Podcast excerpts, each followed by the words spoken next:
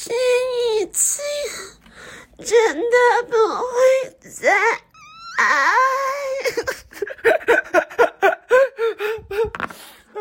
软软软软持续持续得分啊，软软稳定输出。这个软软我就是觉得它有一点儿，有点东西啊，有点东西。现在周四早上的十点五十，然后我已经抵达了，就是我们的那个董董董事长的办公室。对，就是江江董事，江董事长就是在这个办公室里面，就是吃面包会有的，啊，面包会有的，啊，There will be bread，嗯，圆红面包房，嗯，这个在那儿购买了一些法棍儿，法棍儿，给我买一些法棍，对？吃起来，吃起来，这个是，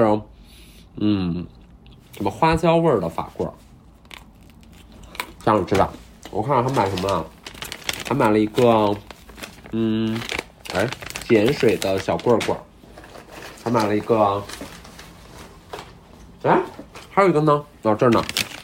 对，碱水的俩东西，他们给我打了一个贵宾折扣，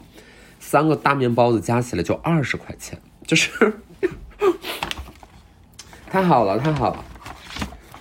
就是人人呢，人活这一辈子啊，能能出名还是得出名，就能当艺人就当艺人。就有的时候你会觉得说，哎，我的业务水准也没什么水准，但是你想别的艺人也没什么业务水准，大家都没有，对吧？你这么一想，你就 心态就好很多，因为你就是能吃那个打完折只要二十块钱的三大袋精品面包，我给你折扣就很好。我今天又是早上，嗯，早上九点上课，九点上了一个。哎，我跟你们讲一下我最近就是一些生活心得。好了，你等我先把这口吃完。嗯，真不错，真好吃。嗯，真不错。我上一次九点上完课就是十点下课，嗯，去 Berry Beans 喝咖啡，然后。去德南面包房买面包，然后今天就是在 Berry Beans 喝咖啡，然后在面包会有的买面包，就是过一些非常都市丽人的美美上午。因为大概就是这几年以来啊，我是一个没有上午的人，就一般起床可能已已已经是中午十点十一点了，有的时候两点三点也是时有发生，所以。就过得非常的混沌不健康吧，因为就是也经常会自我自我怎么说自我，呃嗯，就给自己找一些借口，就是说，哎呀，我们就是玩玩的就是一个不健康，哎，我们就是我们就那多多不酷啊，早睡早起那个不酷，现在不行了，完全。完全不能过那样的日子。有一个很简单的原因，就是原来能熬是因为年轻，嗯，所以你第二天，你前一天晚上喝再大，你没什么事儿，嗯，不会太难受。然后，呃，也没有固定的上班时间，和别人的工作性质也不太一样，所以就是能放纵就放纵，因为放纵本身就挺诱人的嘛。但我现在就是不太行。然后我找到了规律生活之美，就是我最近才。非常非常强烈的感受就是我生活的快乐来源会有哪些新增的项目给我带来，而不是只是每天就是烟酒，你知道吧？每天就是啊唱歌什么这个那个的，买衣服，嗯，现在就是有很多新的新增快乐，比如说啊开车，嗯，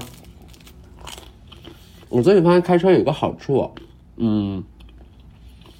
就是说去哪儿就去哪儿，然后减少等待时间，然后不会为了在哪儿上车，我是我先到站在外面，还是司机先到在外面等我，而感到一丝丝焦虑。这个就是非常非常小的焦虑，我我给它命名为小雀焦，嗯，小雀焦就小小的确定的焦虑。我觉得轿车就是很典型的，就是这么一种事儿，然后。你现在坐车，比如说你打一个滴滴，如果你不是跟朋友在一起，那车里只有你跟司机两个人，而更大的概率呢，是你和这个司机此生不会再见到面。所以这个车内的气氛就是没有气氛，这个车内就是无语，就是司机也很无语，然后你也很无语。然后司机如果他打电话、他发微信，你会很恼怒，因为你觉得，呃，在这样的一个车内的环境之下，大家就应该保持安静。所以他进入到了一个非常，呃，就我觉得这种安静和这种沉默是只属于现代都市的，就好像在。在别的生活方式里面，它不是这样的。然后你不会觉得这是一个多么大的问题，呃，比如说你到一个小地方去，或者你到一个没有那么现代或者前现代一点的，这个车里有一点味道，或者这个车是开窗的，座椅也没有那么干净，但是司机也是比较热情，就你会觉得你在都市很久了，那个东西是你不适应，而事实上你是非常可以适应的，你觉得是没有问题的，因为，呃，它可以建立比较具体的。这个说的严重一点，就是可以建立具体的 connection，就是你可以和他交流，然后你可以问说，哦，这边最近天气怎么样或之类的，啊，说每嗯呃怎么怎么地的，这个那个的。当然了，就是他有他的问题，比如说，呃，他会和呃在你，他默许你是允许他拼，他他默认为你是允许他拼车的，啊，就比如说他在路上就看到别人招手了，他也会在之类的，那可能会有这种事儿吧，但是。话说回来，我认为，比如说在车内保持高度的安静，然后你戴着耳机，然后盯着手机，然后手机对面是那种嘎嘎笑的短视频啊，你别笑，嗯，就是就是你看都是这种视频的情况之下，我觉得它就是非常非常现代的一种沉默，而它就是在把人的距离拉远吧。你说白了就是没有互动嘛。因为我记得我之前讲过一个例子，就是说从三亚回北京。然后落地那天，斗胆给自己打了一个豪华车嘛。然后豪华车就是会播放古典音乐，这是一默认的选项。然后司机就会问说：“啊，先生，您觉得这个温度和音乐合适吗？”而那一天，他说了这个话，但事实上他并没有在播放音乐，就是他的音乐是暂停的。他仍然问先生：“这个温度和音乐是合适吗？”因为这是被训练的话语，A.K.A 话术。嗯，这。对吧？就是人交流是靠话术在交流，就是他不是交流，嗯，他没有真正的在问你的需求和为你提供服务，他只是在完成他的工作，而且是自以为的。所以就是，这就是现实，这就是我们啊接触的绝大多数呃生活状态。所以为什么？就我前两天跟朋友交流，然后他过年是回的广东。然后从广东，呃，不，那个不是一个大城市，但他回来之后，回北京，他第一个感觉就是气氛极其之紧张和紧绷。呃，但不是像压抑那么严重，而是让他在北京已经生活和工作了，可能有十二十年了，就已经已经可以理解为是更大比例上是属于北京的。但他一落地北京的时候，就会有一种莫名其妙的这种紧绷感。那其实相甚至相对于他的老家而言，北京他是是他更熟悉的地方，因为你是亲眼看着北京的新店开了，老店关了，然后朋友来北京的，离开北京，你是亲眼看见这一切的。但是你好像很难和这个城市彼此属于，所以就为什么我会最近有一些新的快乐来源是，其实我们还是可以找一些方式的，就比如说，如果有条件和有有这个机会的话。多自己开开车，然后就，嗯，就比如说我这两天的工作，我去采访谁，我怎么的，我就是自己驾，我就自驾自己过去，然后停在楼下，停在停车场，嗯，到点了自己走，因为你可以选择自己放音乐嘛，或者你你怎么怎么样，嗯，选择路线。刚开始我有点紧张，但我现在最近因为开的多就好一些，而且开车它可以拯救你另外一个毛病，就你不会无缘无故的端起酒杯。因为我现在自己判断酒瘾这个问题的有一个症状是，你没有明确的社交需求和和喝酒的必然的嗯原因，你会无缘无故的端起一个酒杯，嗯，这个就是我我觉得我原来一定程度上是有这个问题的，就比如说到下午四五点钟了，我在办公室。我自己坐在那儿完成了一些工作，还有一些工作没有完成。然后我看到我桌边有一杯、有一瓶金酒或有一瓶 whisky，我就会给自己倒一点，就是会平白无故的给自己倒一点。你说我一定要喝吗？其实并没有一定要喝，但是就是会给自己倒一点，而多一点酒精就是对身体多一点的伤害。那我仍然是一个爱酒的人嘛，就我仍然会，比如说明天晚上我就已经跟朋友约了酒，但我现在会尽可能的通过开车的方式来避免一些没有必要的酒精摄入，就是尽可能再让自己就就去一些毒吧。所以这是第一个我找到的好的东西，然后第二个就是尝试不同的运动。嗯，我有两个重大推荐，第一个推荐就是我刚刚上这个课。叫 Megaformer，就因为这个机器和这个训练系统叫 Megaformer，然后你在比如说小红书上搜什么的，你是能搜到的，还挺多帖子的。但是在北京和上海市各自的都有店，然后其他城市我不是特别了解。嗯，叫超模机，机器的机，它就是一个机器，它有三个平台，前中后，中间是一个滑板，所以它就是。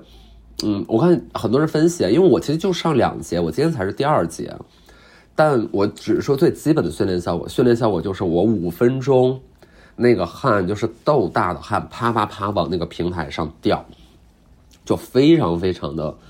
夸张，就是酸爽，就觉得自己动作没有那么的标准，然后训练的强度没有那么大，因为每次用五十分钟，就是没有那么大的情况之下，我算是坚持下来了，因为据说。还是有一些人，这也很正常，就还是有些人，比如说第一次上那个课，其实他是坚持不下来的，啊，他可能中间会就会趴趴那儿了，嗯，因为我嗯算是运动也坚持半年了吧，然后最近的频率就是越来越高，因为我会发现好像有一些新的没有尝试过的东西，我现在敢尝试了，嗯，然后我上了这个课，发现我身边有很多朋友，都市丽人们，就是都在上这个课。嗯，然后约这些教练和老师，其实好像这一圈人还蛮熟悉的，所以，哦，上了两节挺好的，然后一次就是五十分钟，你想其实没多长时间，然后九点开始到九点五十结束，然后做做拉伸就完了，消耗一次我估计能有个两三百百卡是至少的吧，嗯，应该是有这个数的，我也没有具体测，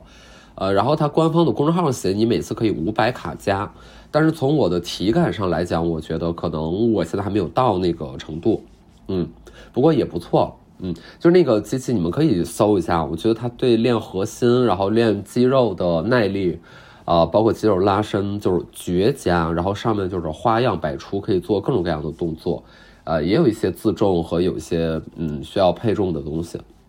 然后就是 Megaformer，然后大家可以去搜一搜，然后北京有两家店都叫 The Body Lab。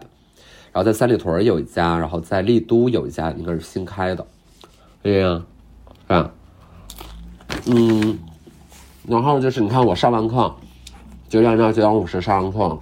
然后就去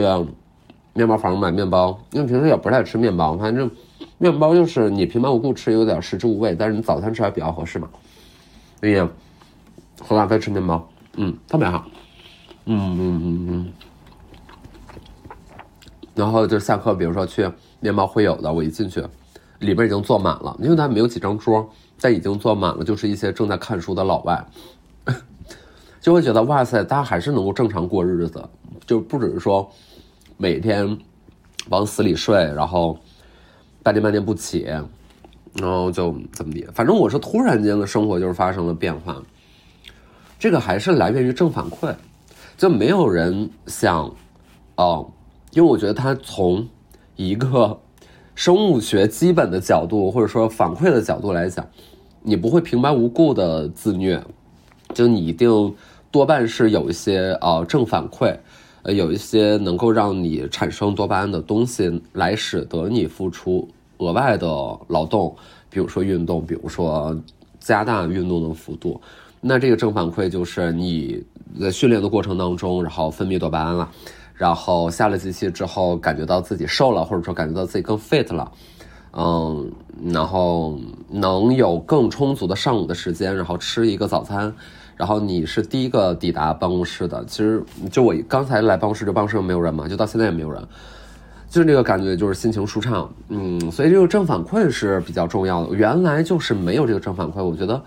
呃，没有尝试进行运动这样的生活方式的有一个重要原因是，你还是只看到了运动当中累的一面，对吧？你你你累，然后脏，然后会需要花额外的时间，就是你只看到了他们的，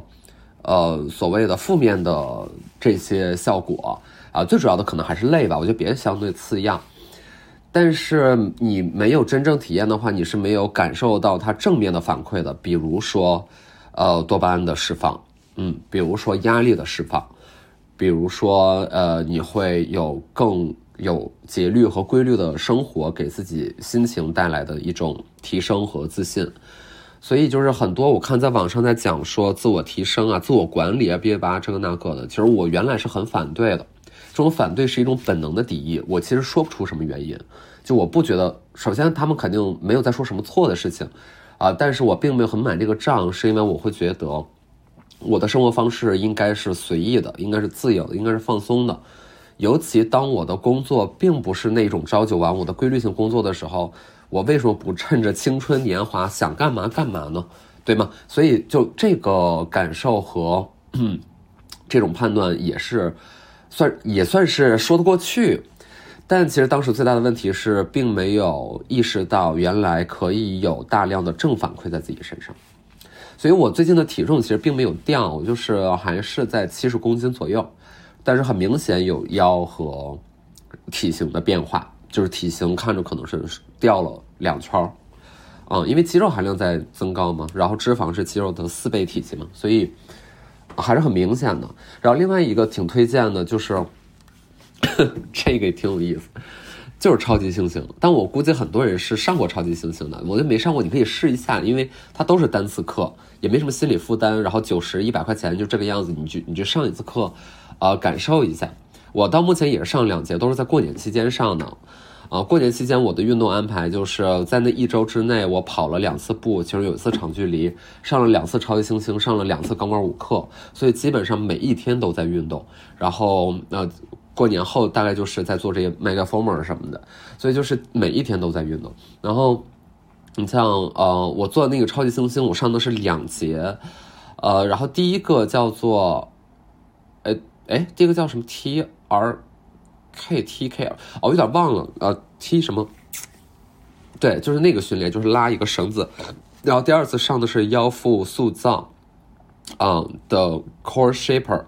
啊，就是呃还是核心嘛。然后我上的 Core Shaper，会觉得这一课比较练人，就是确实强度比较大。而且这个强度是可以根据自己的身体去选择适应的，比如说你站得远一点，你弹力带的张力大一些，你就更训练嘛，对吧？就就是很简单。然后我会觉得它给我带来的，呃，为什么我会觉得这课好？因为比如说在家我做 keep，我也能做腰腹，那肯定是有教练或者说有这个节奏，你训练的更科学，或者说你至少会把信任托付给别人啊，可能会好一些吧。这是第一。第二是。团课的气氛很重要，团课的气氛非常非常重要，就是有一帮人跟着你一起累，就你会发现，比如说你做到三十分钟，已人已经不行了，然后你抬头一看，你看别人其实都不行了的时候，你就有一点儿，就你不会那么自呃，就就自暴自弃，或者说很气馁，就你不会很气馁，因为你会发现哦，大家其实也彼此彼此都差不太多。然后，但是很多人仍然在坚持，所以那你要跟大伙一样，你也要坚持下来，啊，所以我会觉得这些气氛什么的也都对训练啊、运动啊什么的有帮助，嗯，确实有帮助。然后另外一个，我就是再讲一下我上那课的人，就我会发现，当这个你你去到一个陌生的组织，这个组织可能有十四个陌生人，大概就这么一个配置，有男有女的情况之下，你一定会遇到这种人，就是。非常非常亢奋的男的，某一个就只有一个，就一定是有一个很亢奋的男的。这个男的就会跟着教练一起喊哈嘿，然后，然后到最后的动作就是他已经快收尾了，非常非常疲劳了。他会对着所有人喊加油，就是会有这样的打鸡血男士，嗯，挺可爱的，蛮好的，蛮好，没什么意见。然后一定会有一个。不听教练指挥的指指挥的女的，就是她不听教练，她不听，那不太听，就是教练让你这么拉伸，他就不这么拉伸，他就那么拉伸。然后他就会被教练说，就是会有这样的一个人，就是每次，呃，就只要是这个人到是十四人、十六人，就是你会发现，就总该会有这样的人。然后还有一对儿一对儿特别 annoying 的情侣，yes，就是会有这样 annoying 的情侣。我那天去上这个课，我很明显的能够感觉到那对情侣也是第一次来，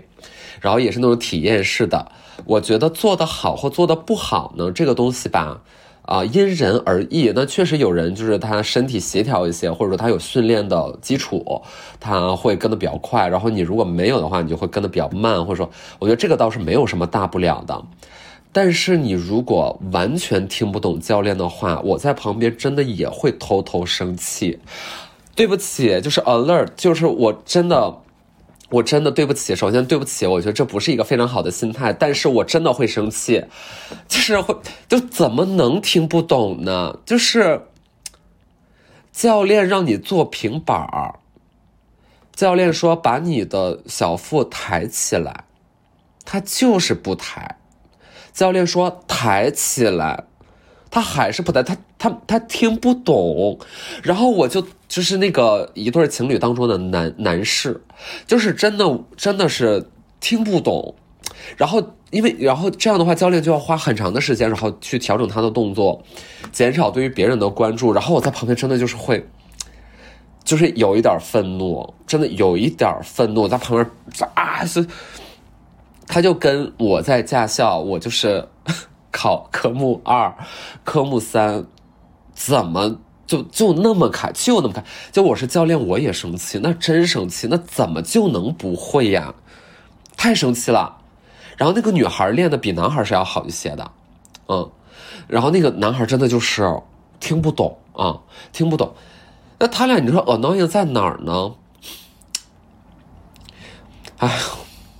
很夸张，他俩 annoying 在哪儿？Annoying 倒不是说笨，倒不是说就是听不懂，而是他俩就在这样超级星星健身房，就这么一个屁大点地儿，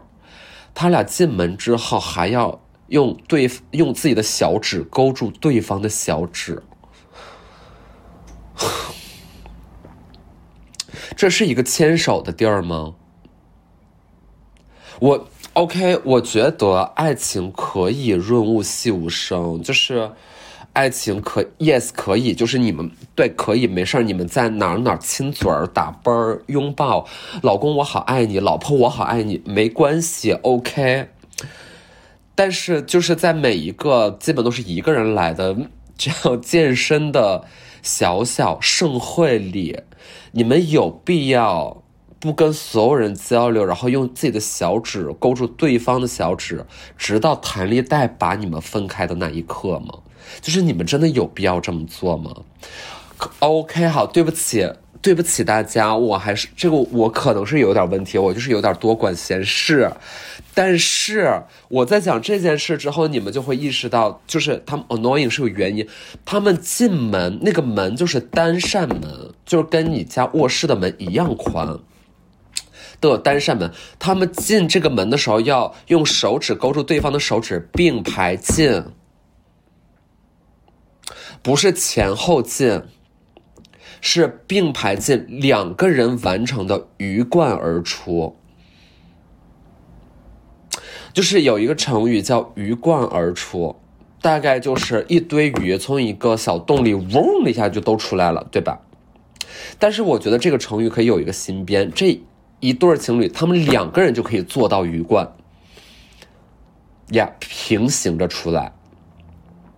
就特别像是一种，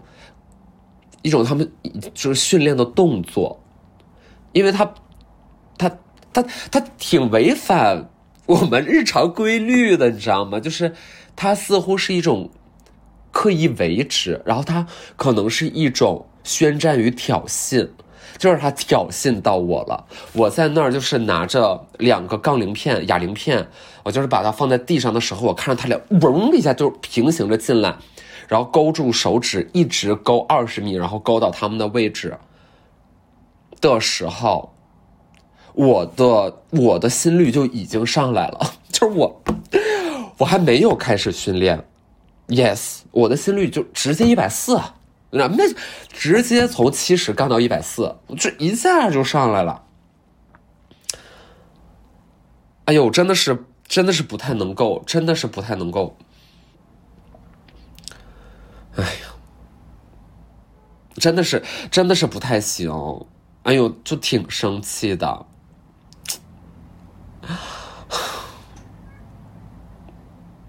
我咋就我咋就就没有呢？但是有，我也不想那样。咱真不想那样，不成熟，就是就是不成熟，对不对？我觉得我今天的播客呢，也是有点过于正常。嗯，也没有再再再分享一些生活趣事，没啥趣事，就是健康生活。所以我就是说。最近的人设是普男，我在朋我发朋友圈，我说我最近的人设是普男，普男就是要干普男该干的事儿，比如说参与超级猩猩最后的大合影，因为每次超级猩猩课结束之后，教练都会让大家围在他身边，对着镜子，做出你最自信的姿势和笑容吧，然后我就在旁边比了一个耶，我就在后边躲在后边比了一个耶。就特别的害怕，然后微笑，然后有一点呃明显的是，似乎也没有什么人认出我来，呃，或者说他认出他也没说，嗯之类的，嗯，反正这个合照我还会下载，然后我会发到朋友圈里，就是这个行为其实有一点普，嗯嗯嗯，我觉得嗯嗯不好意思，我这个人还有点 judgmental，就是我觉得有一点普，但没关系，就是我也开始就是这样普下去，就是。不要变得太特别，就是你你你过一些正常之美，就是我觉得也挺好的。Yes，正常之美，没错，没错，咱们正常之美。咱们今天这个小裤呢是 Lululemon，咱们这个小上衣是这个 Burton，咱们这个小鞋是 Salomon，就过一些正常之美。然后背的这个包呢是 Dresscode 帆布袋，然后里面装着我是昨天去采访嘉宾的 DV 素材。也就是说，我们要做新的栏目了，而且新的栏目还不止一个。呃，现在其中的一个栏目呢，叫“大哥喝两杯”，是一个喝酒节目。然后这个节目的前三期已经录完了，然后会陆续放吧。二月份大概就是这样，然后陆续放。